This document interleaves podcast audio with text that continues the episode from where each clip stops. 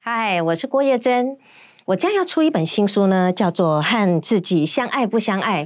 那接下来的节目呢，就会由我的编辑小文和我一起谈，到底具体来说要怎么做才能够吃得好、睡得好，有良好的人际关系。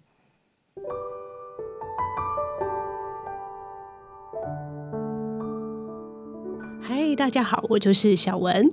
嗨，我是郭叶。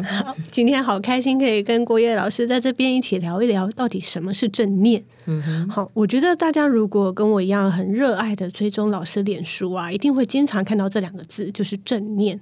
那完整的是正念认知疗法。对对对对对。对，那。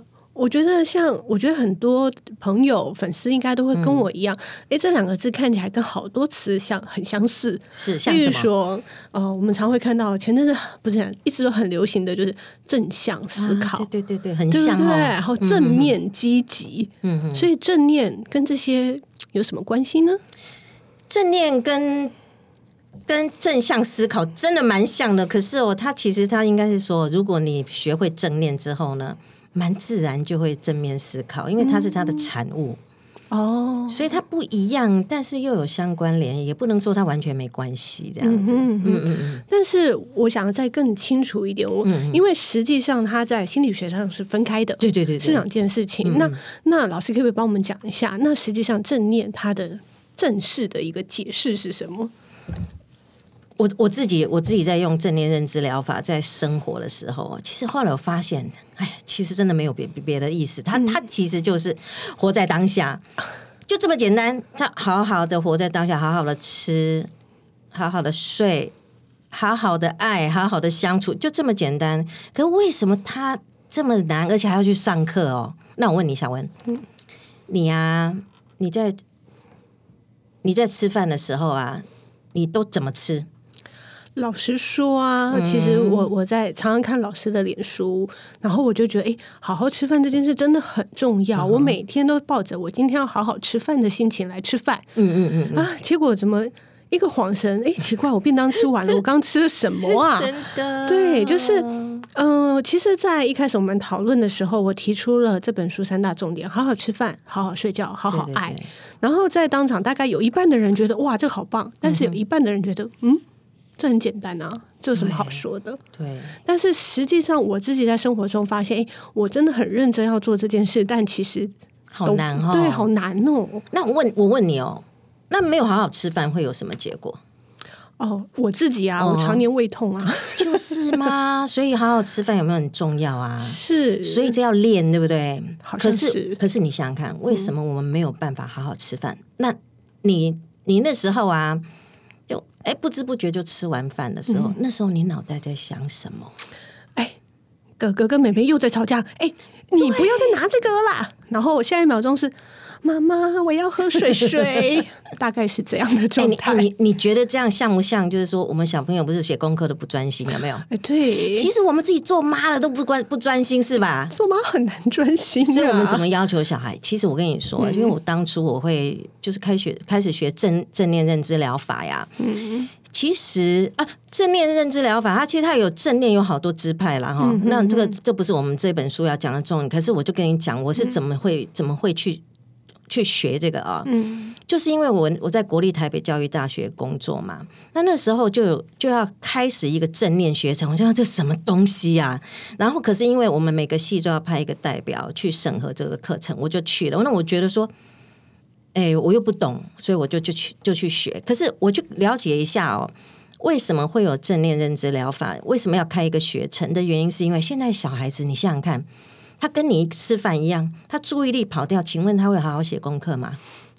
没办法，对不对？他一下就跑掉了嘛。对。那那呃，还有就是小朋友，如果说情绪暴走的时候，他有办法好好坐下来听老师上课吗？不可能。对，所以你看，其实这个非常相关。所以我后来就开始在就是好好的去学正念之后，我才发现，天哪！我我学正念之后，我真的变瘦了，你知道吗？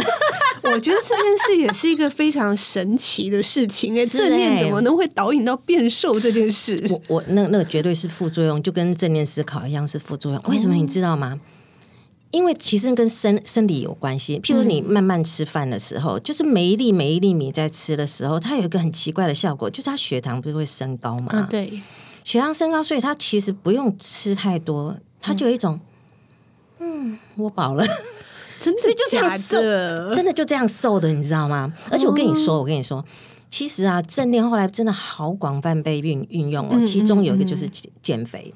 真的啊，对对对。所以有人这样用，就后来有个专门开那种正念饮食班呐、嗯嗯嗯嗯，因为后来就是有些人不是胃会痛嘛，对。就是他吃了那个，就是他是用这个方法去吃饭之后呢，嗯。首先就是那个胃液啊，就是消它的分泌就够，因为没有紧张，嗯，分泌的就够。啊还有一种状况叫做暴食症。哦对，就说其实我们人哦，就是心里会有一些不满足嘛。嗯那不满足这时候，我们就会觉得说，那我不吃要干嘛？嗯所以你会用吃来满足。对，可是因为你不满足的时候啊，你的你会有就是说用用那个食物来来满足自己的时候，你就会塞很多。嗯，可是你在塞那个过程啊，你没有把你的感官都打开，，对，没有感受，所以你塞了什么东西，你其实不知道，你就一直吃一直吃。结果后来到最后呢，等到你够的时候，他已经太饱了，然后就开始哇、又很难过，对，那很难过之后又觉得很愧很愧疚，然后又去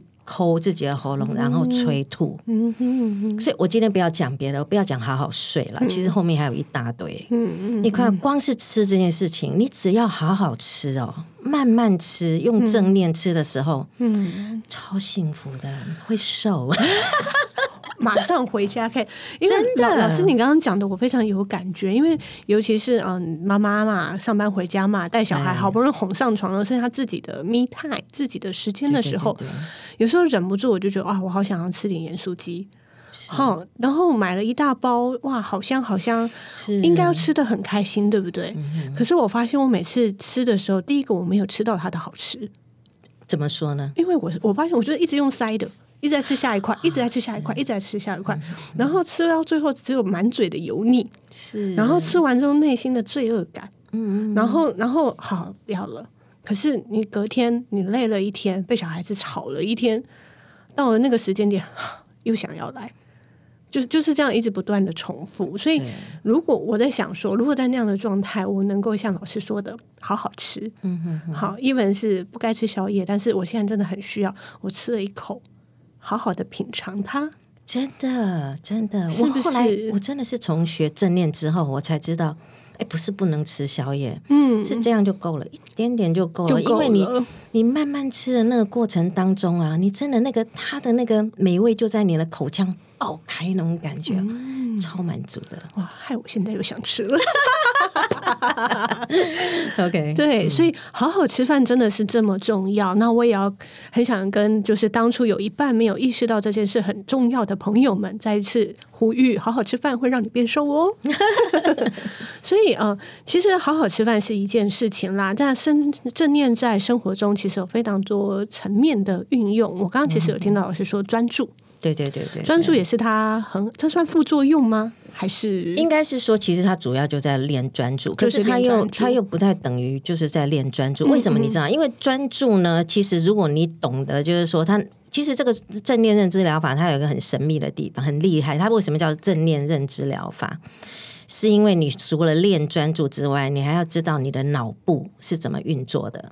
所以看起来，你知道，人家都以为正念是怎么打坐，有没有知道？啊？对对对对对，冥想啊，对对对对，我跟你讲，不只是这样，因为它让你知道你脑部是怎么运作的时候啊，你就知道怎么样变化。变化，对我，我我举例说好了，呃，我们再来讲讲，我们刚刚讲说这本书不是就是呃，好好吃，好好睡。对。那我问你哦，我问你哦，睡觉为什么会失眠？哦，因为脑子里就有很多，今天啊、呃可能工作被老师呃被被老老板骂，对，然后或会议上有什么事情是纠缠的，或或小孩又怎么了，然后你躺在床上，那个思绪就一直跑进来跑进来，你都赶不走哎、哎，没错，你知道为什么吗？因为其实这是人类哦要活下去的一个非常重要的机制。嗯哼，他必须要去一直在呃去寻寻觅说，哎，有没有什么事情是不对啊？有没有什么事情是不对啊？所以就会一直回到过去，一直在想说有没有什么事情不对。嗯，嗯，所以就导致你等于一直都在想不对的事情，所以你就睡不着了。那这一点呢，我觉得呢，我们等呃下一次的节目，我们可以再来好好的谈有关睡觉这件事情，好不好？我我觉得好，现代人都很需要。是是是。好，那谢谢今天郭叶老师跟我们的分享，谢谢。